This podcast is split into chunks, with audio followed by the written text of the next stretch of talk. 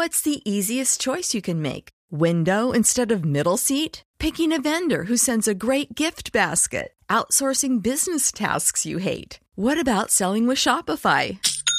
Whether you're selling a little or a lot, Shopify helps you do your thing, however you cha-ching. Shopify is the global commerce platform that helps you sell at every stage of your business. From the launch your online shop stage to the first real life store stage, all the way to the did we just hit a million orders stage. Shopify's there to help you grow. Whether you're selling scented soap or offering outdoor outfits, Shopify helps you sell. Wherever and whatever you're selling, Shopify's got you covered. Sign up for a $1 per month trial period at shopify.com slash try. Go to shopify.com slash try now to grow your business, no matter what stage you're in. Shopify.com slash try.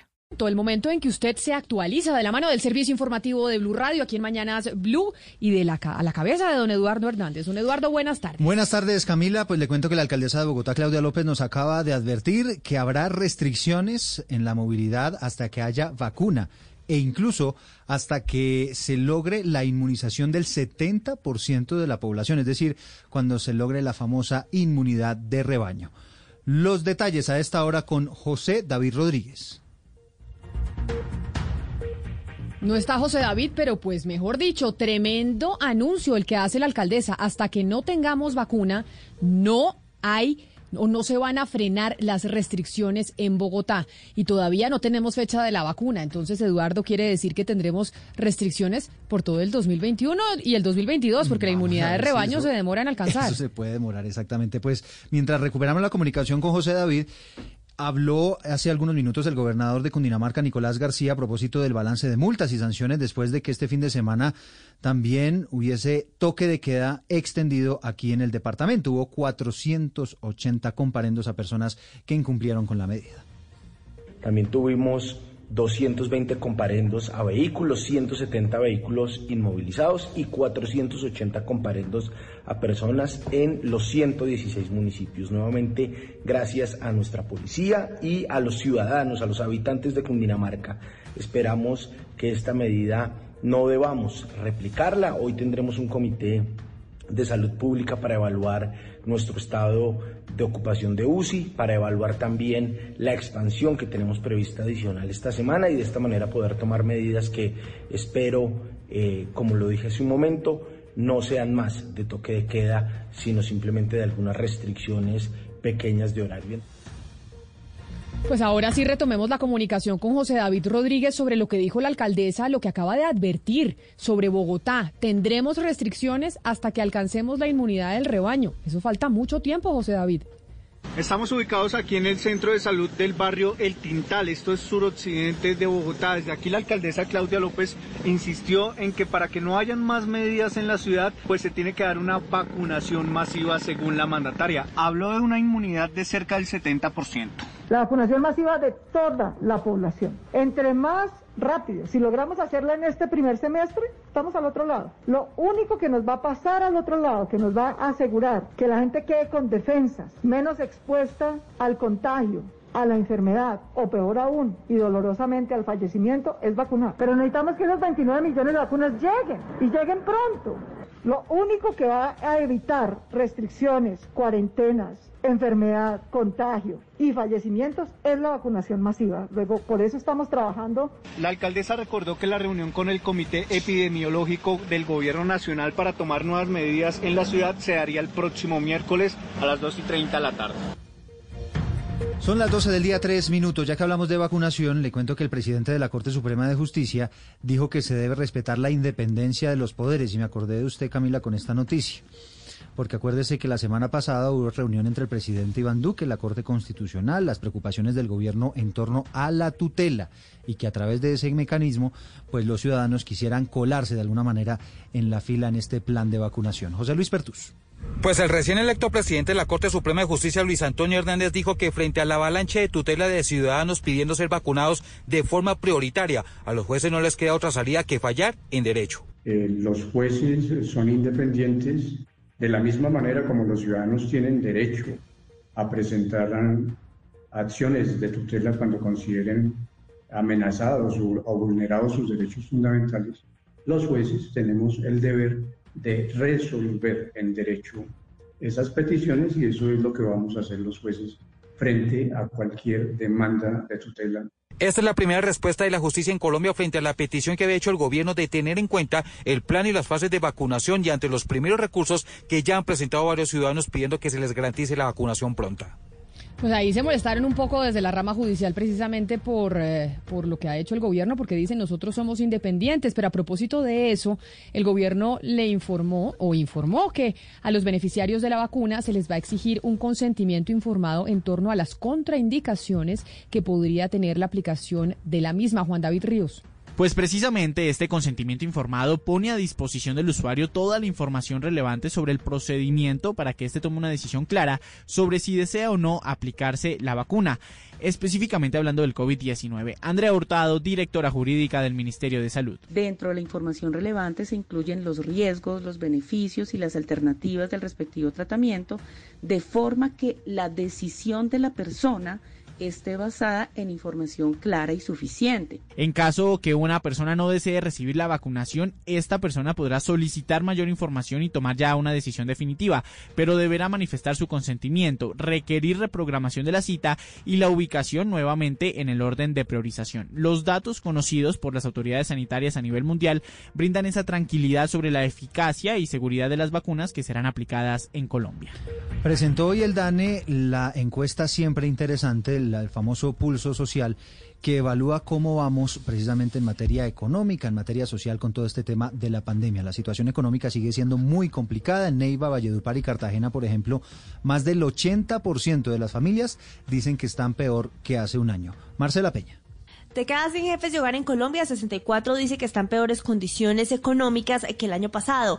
La situación es aún más compleja para hogares numerosos y ciudades intermedias. Las familias también están perdiendo la esperanza en que el futuro traiga mejores noticias. El director del DANE, Juan Daniel Oviedo. Que entre noviembre y diciembre perdimos casi tres puntos de prevalencia del optimismo de los hogares frente a la situación económica que esperan en Barranquilla, Bogotá y otras nueve ciudades del país, más de la mitad de los encuestados cree que el desempleo seguirá aumentando en los próximos meses. Las ciudades más pesimistas son Manizales, Ibagué, Cincelejo y Neiva. La encuesta fue recogida antes de los cierres de enero.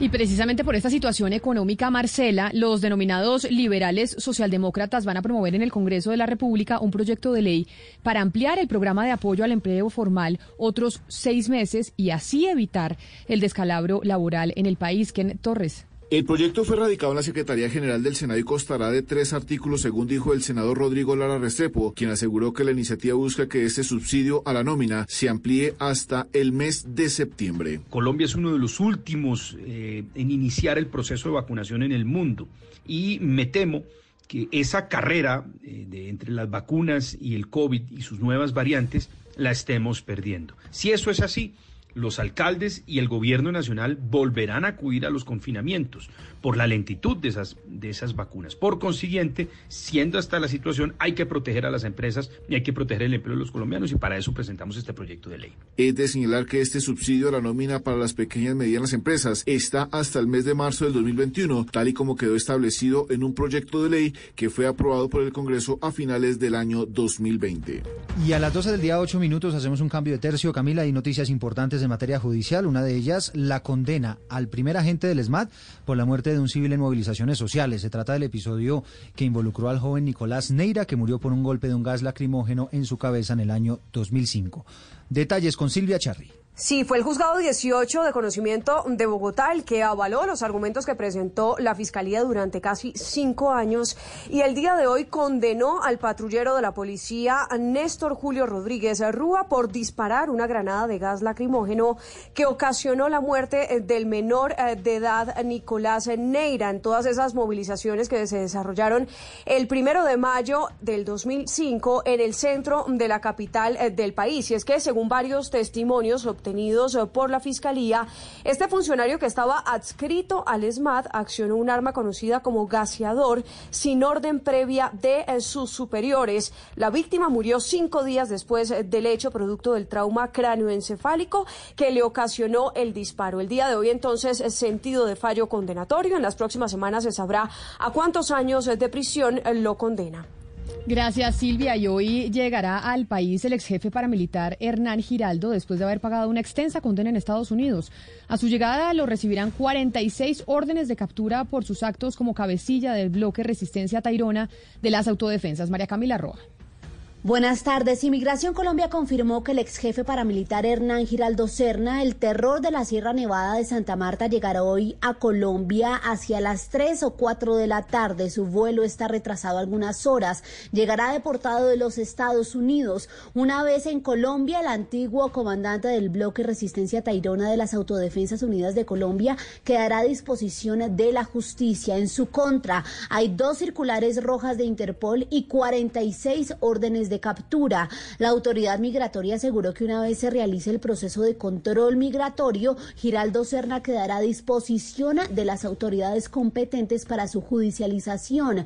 Tras pagar su condena por narcotráfico en Estados Unidos, a donde fue extraditado el 13 de enero de 2008, Giraldo Serna, también conocido como el patrón, el taladro y el señor de la sierra, deberá pagar en Colombia por los delitos de desaparición forzada, homicidio, tortura, secuestro, desplazamiento forzado, terrorismo, acceso carnal violento de mujeres y menores, prostitución forzada, trata de personas, hurto, entre otros delitos. Y a las 12 del día, 10 minutos, vamos al departamento del Putumayo. Allí las autoridades encontraron una tonelada y media de explosivos. Jimmy Ávila.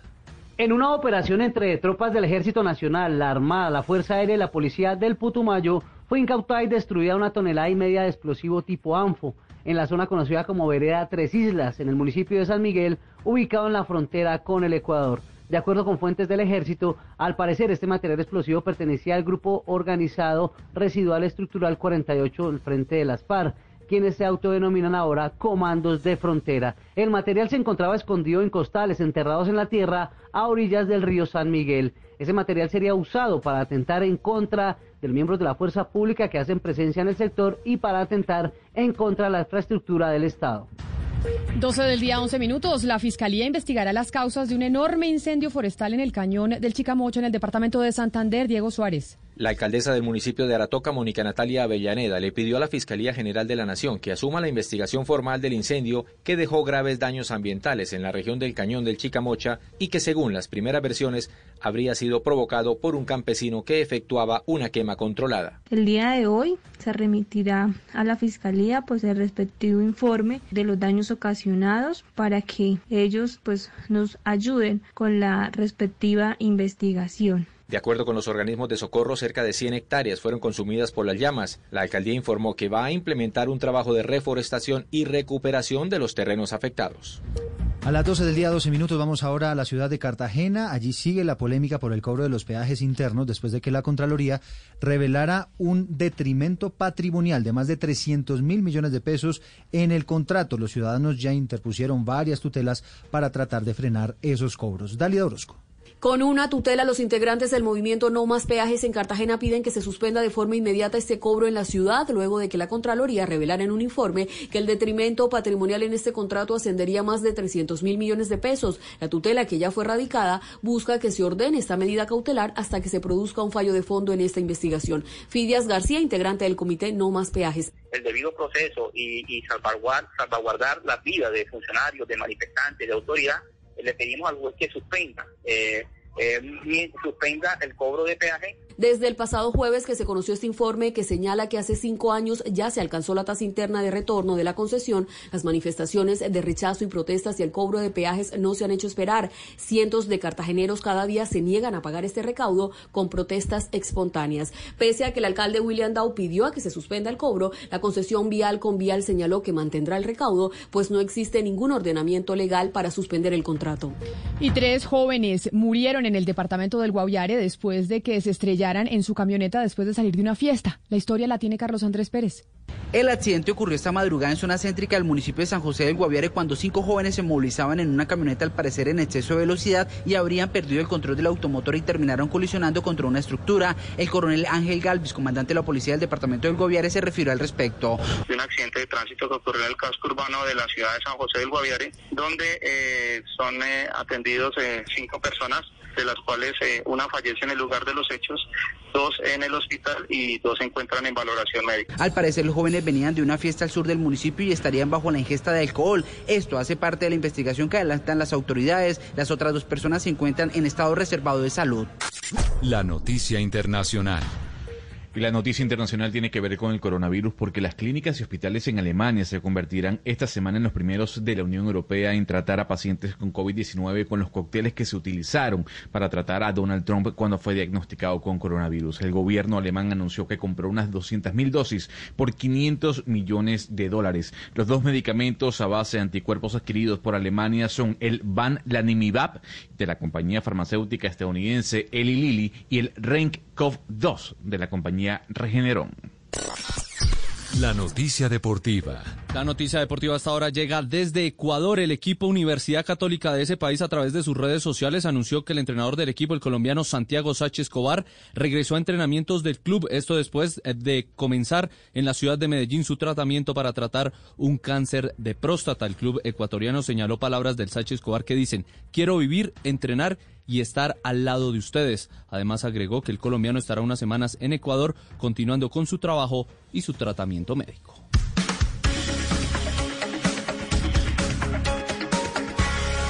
Lucky Land Casino asking people what's the weirdest place you've gotten lucky? Lucky? In line at the deli, I guess. Aha, in my dentist's office.